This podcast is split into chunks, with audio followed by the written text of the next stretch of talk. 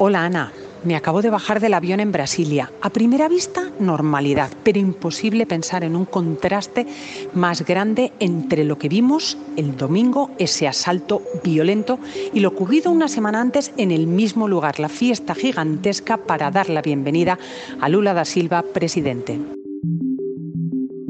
Mi compañera Nayara Galarraga, corresponsal del país en Brasil, me mandó este mensaje horas después de que miles de seguidores de Bolsonaro entraran por la fuerza en las sedes de los tres poderes del Estado. Reclamaban un golpe militar para echar al presidente Lula del poder. Dos años después del asalto al Capitolio en Washington por partidarios de Trump, los radicales en Brasilia copian el esquema. Soy Ana Fuentes. Hoy en el país Brasil. Asalto a la democracia.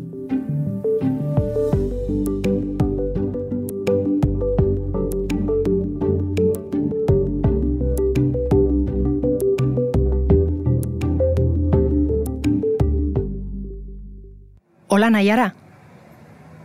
Hola. Acabas de aterrizar en, en Brasilia. ¿Dónde estás? ¿Qué te has encontrado?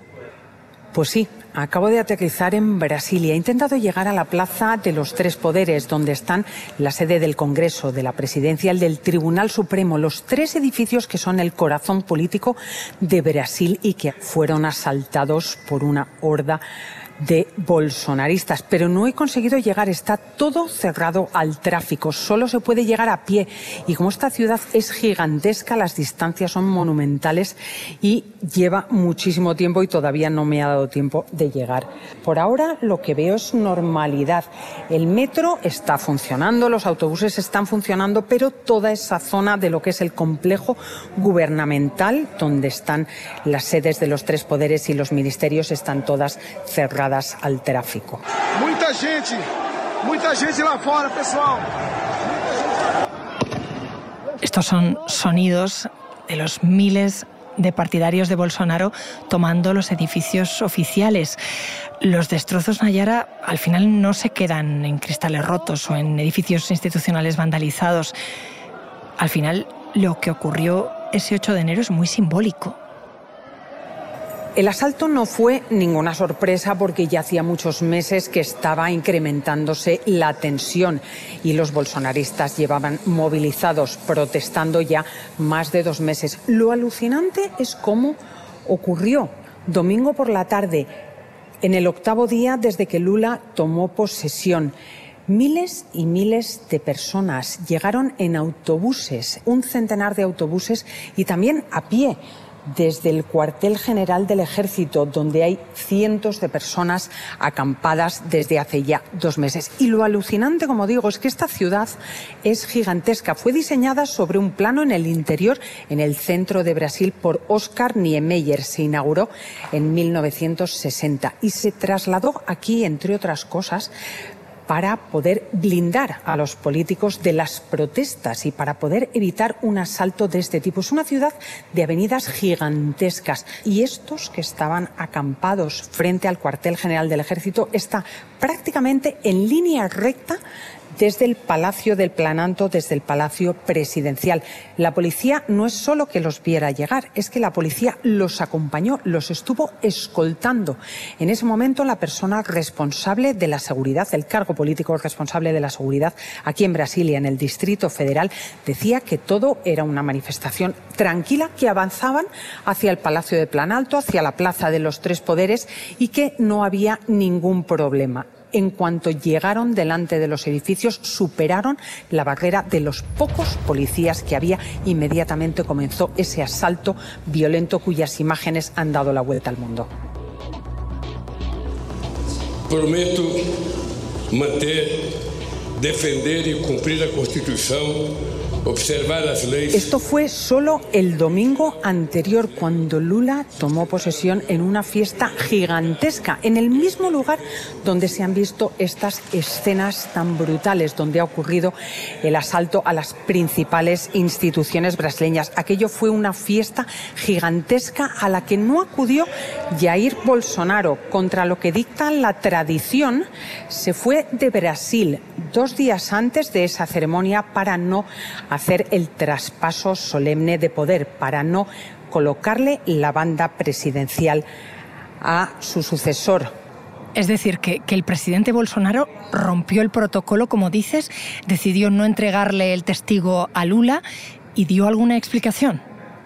Básicamente, Bolsonaro hizo un discurso de despedida para sus seguidores y puso rumbo a Estados Unidos. Se fue a Orlando.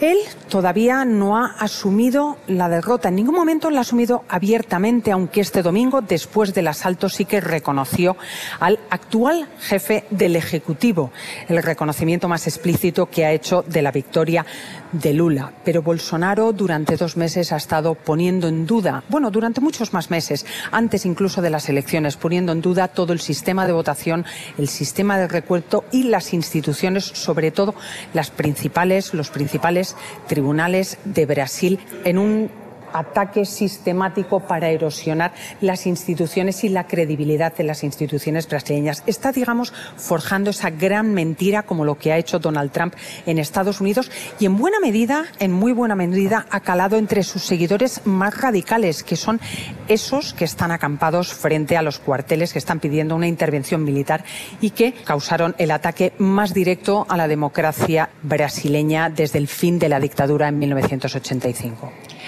Nayara, los bolsonaristas dices que piden un, golpe militar, pero ¿son todos los bolsonaristas o solo una parte? Es una pequeña minoría. Los bolsonaristas tienen un núcleo duro y, digamos, la parte más radical de ese núcleo duro es la que lleva, son las personas. Se calcula que unas 5.000 personas que quedaban todavía este fin de semana acampadas frente a los cuarteles. Luego están los bolsonaristas que llaman aquí raíz, que son los seguidores más convencidos y el núcleo más duro, pero que no son tan radicales como para estar dos meses acampados en la calle. Y luego están, en fin, quienes les votaron, que prácticamente es la mitad del electorado brasileño. Recordemos que Bolsonaro logró 58 millones de votos. Lula ganó con 60 millones. Fueron las elecciones más reñidas en la historia de Brasil. ¿Y, y el ejército qué dice? Han estado bastante de perfil. En un momento dado, en medio del traspaso de poderes, hicieron público un comunicado donde dijeron que todos los conflictos debían resolverse por vías democráticas, pero no han sido tan contundentes como algunos de las instituciones brasileñas hubieran deseado. ¿Todo esto, Nayara, qué consecuencias tiene en la política brasileña? Pues de entrada que un gobierno que acaba de arrancar, que lleva solamente unos días, tienen ahora que concentrar parte de su energía, parte de sus fuerzas en gestionar esta crisis institucional monumental y en intentar buscarle una salida a este desafío enorme a la democracia brasileña para poder centrarse en los problemas cotidianos de la gente. Recordemos que aquí hay 33 millones de personas, 33 millones de brasileños, el 15% de la población que no sabe si esta noche va a poder cenar, que no sabe si mañana por la mañana va a poder desayunar. Eh, hay problemas económicos, hay desempleo, la economía no se reactiva. En fin, eh, la inseguridad también es otro asunto a afrontar. Hay muchísimos desafíos los que tiene este presidente que comienza su andadura en una situación adversa y todo esto evidentemente les va a desviar de esos otros problemas cotidianos que afectan a los 215 millones de brasileños. É tão democrático que ele é o candidato do povo. Ele é tão democrático que Cuba. Democracia. Y uno de los desafíos que plantea todo este, esta crisis institucional es el contexto de desinformación en el que vive Brasil. Los brasileños viven enganchados a las redes y circula muchísima desinformación. Por lo tanto, las versiones sobre lo que ocurrió este domingo en la Plaza de los Tres Poderes van a ser dispares. Por un lado, los medios, digamos, tradicionales, los que hacemos el periodismo tradicional. Por otro lado, circularán muchas medias verdades y falsedades que muchísimos brasileños se van a creer. ¿Esto cómo se puede decantar? Pues sin duda no va a ser nada fácil de digerir. Lo primero que tenemos que ver es cómo reaccionan las instituciones, cuál es la fortaleza que muestran las instituciones y el grado de unidad. Y después aquí, pues el ciudadano de a pie tiene muchísimos problemas cotidianos. La vida para el conductor de Uber, para la señora que es empleada del hogar, para los que viven en la calle, que son miles, decenas, cientos de miles de personas, es complicadísima 啊。Todo esto les pilla también muy lejos. Por eso va a ser muy importante cómo reaccionen las instituciones y cómo reaccione la derecha, cómo reaccione la oposición. El partido de Bolsonaro ya se ha desvinculado, pero Bolsonaro sigue en Estados Unidos. Hay que ver si decide regresar, cuándo regresa, con qué tono, si asume el liderazgo, si hace una oposición, digamos, razonable o sigue en este ataque sistemático a las instituciones. Nayara, gracias. Un abrazo. Gracias a Tiana.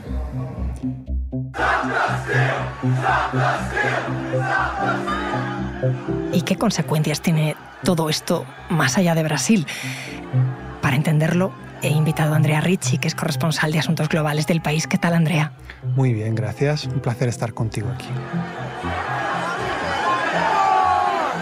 ¿Qué estamos escuchando? Estamos escuchando el sonido del asalto al Capitolio hace dos años. Pues eh, sin duda el mayor ataque a la democracia estadounidense, quizá la principal del mundo, y un asunto sobre el que se ha abierto una investigación de un tamaño realmente considerable. A Bolsonaro hay quien lo ha apodado el Trump del trópico. ¿Hasta qué punto lo que está pasando en Brasil se inspira en el asalto del Capitolio en Washington? Yo diría que mucho. El patrón, si lo pensamos, es absolutamente parecido. Tenemos un líder ultranacionalista que antes de regresar a las urnas para revalidar mandato, empieza a infundir dudas acerca del funcionamiento del sistema electoral y dudas sobre la arquitectura constitucional del país. Esto es un patrón que se repite igual en el caso de Estados Unidos y en el de Brasil. Tenemos, después de las elecciones, después unas turbas de energúmenos sostenedores de las ideas de ambos líderes ultranacionalistas que atacan los grandes símbolos de la democracia de forma violenta, así que el patrón es muy, muy parecido. E incluso la fecha se parece bastante. En el primer caso un 6 de enero y en el segundo un 8 de enero. Brasil es la democracia más grande de América Latina. Un incidente así, ¿qué supone para la región? Supone mucho, precisamente por el tamaño geográfico, demográfico, económico del país en el que ocurre este episodio tan grave. Es un referente, es un referente de un ámbito cultural y político y por tanto es muy importante eh, observar cuál será la reacción de las, eh, de las instituciones democráticas brasileñas, porque lo que ahí ocurre sin duda es un referente para toda la región debido al peso, al peso estratégico y político de ese país. Pero además, yo creo que es un episodio que dice mucho más allá de la región, porque nos plantea de nuevo ante una paradoja de nuestro tiempo, que es la resiliencia que están mostrando las democracias en mucho sentido en esta fase histórica, a la vez de la mano de grandes fragilidades. Y creo que este caso lo ejemplifica bastante bien. ¿Cuáles son eh, esas eh, resiliencias y cuáles esas fragilidades? Tenemos muchos ejemplos de esta resiliencia. Eh, si pensamos, por ejemplo, en la pandemia, al principio la reacción eficaz o aparentemente eficaz de un régimen como el chino hizo pensar a muchos que las democracias eran lentas, ineficaces. Tiempo después tenemos un resultado bastante distinto. Las democracias han reaccionado quizá de forma más lenta, algo confusa al principio, pero exitosamente, gracias, por ejemplo, a la gran capacidad tecnológica médica de la que disponen. Otro ejemplo, la guerra de Ucrania. Ahí vemos claramente que las democracias disponen de una ventaja tecnológico-militar o en el ámbito de los servicios de inteligencia muy evidente con respecto a otra gran potencia autoritaria como es Rusia. En cuestiones tecnológicas también lo vemos a diario con grandes episodios como por ejemplo la misión DART de la NASA o con los logros de la, inteligencia artificial. Esto demuestra la resiliencia de la democracia o el propio hecho que ocurrió en Brasil y también en Estados Unidos de que los sistemas democráticos son capaces de superar episodios cuando menos cuestionables como el acceso al poder de figuras como Trump o Bolsonaro. Estos son síntomas de resiliencia. Pero en paralelo tenemos síntomas muy, muy inquietantes. Observamos como muchas democracias sufren una involución, una fragilización de sus sistemas internos. A veces sufren incluso una parálisis debido a mal funcionamientos, a mala interpretación por parte de actores internos a las democracias de su papel. Así que conviven al mismo tiempo en esta época síntomas de fortaleza y síntomas de fragilidad. ¿Qué dirías tú que pesa más? ¿Que las democracias resisten o que se deshacen?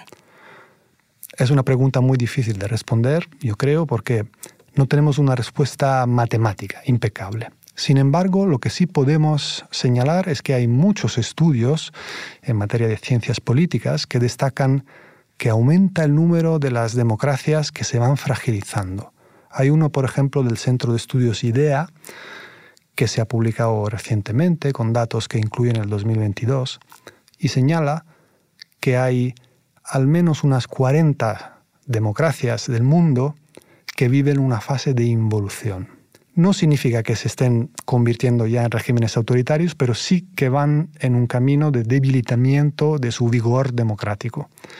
Esto a mi juicio es preocupante. Hay muchos factores que lo alimentan, algunos de los cuales tienen que ver, por ejemplo, con las redes sociales. Lo hemos visto en Estados Unidos y lo hemos visto también en Brasil, cómo funcionan estas, estas redes como cámaras de alimentación de un descontento que se va descontrolando. Pero en modo particular, a mi juicio, es preocupante la desafección de las jóvenes generaciones con respecto a la democracia. Desde luego es inquietante y, resulta también muy confuso que líderes políticos, eh, Trump, Bolsonaro, hablen de fraude, que no paren de cuestionar el sistema. Sí, desde luego. Crea confusión, crea caos y es su objetivo. Es una, es una estrategia deliberada, eh, dirigida a, a debilitar el marco constitucional democrático por fines mezquinamente partidistas. Y esto es algo por el que sin duda la historia les juzgará. Si no los tribunales, la historia tendrá sin duda una página muy especial para estos líderes que para consolidar su propia posición política queman sin duda ninguna lo colectivo. Andrea, gracias. Un placer. Este episodio lo he realizado con José Juan Morales. La edición es de Ana Rivera. La grabación en estudio y el diseño de sonido son de Camilo Iriarte y Nacho Taboada. Y la dirección de Silvia Cruz La Peña. Soy Ana Fuentes y esto ha sido Hoy en el País. De lunes a viernes volvemos con más historias. Gracias por escuchar.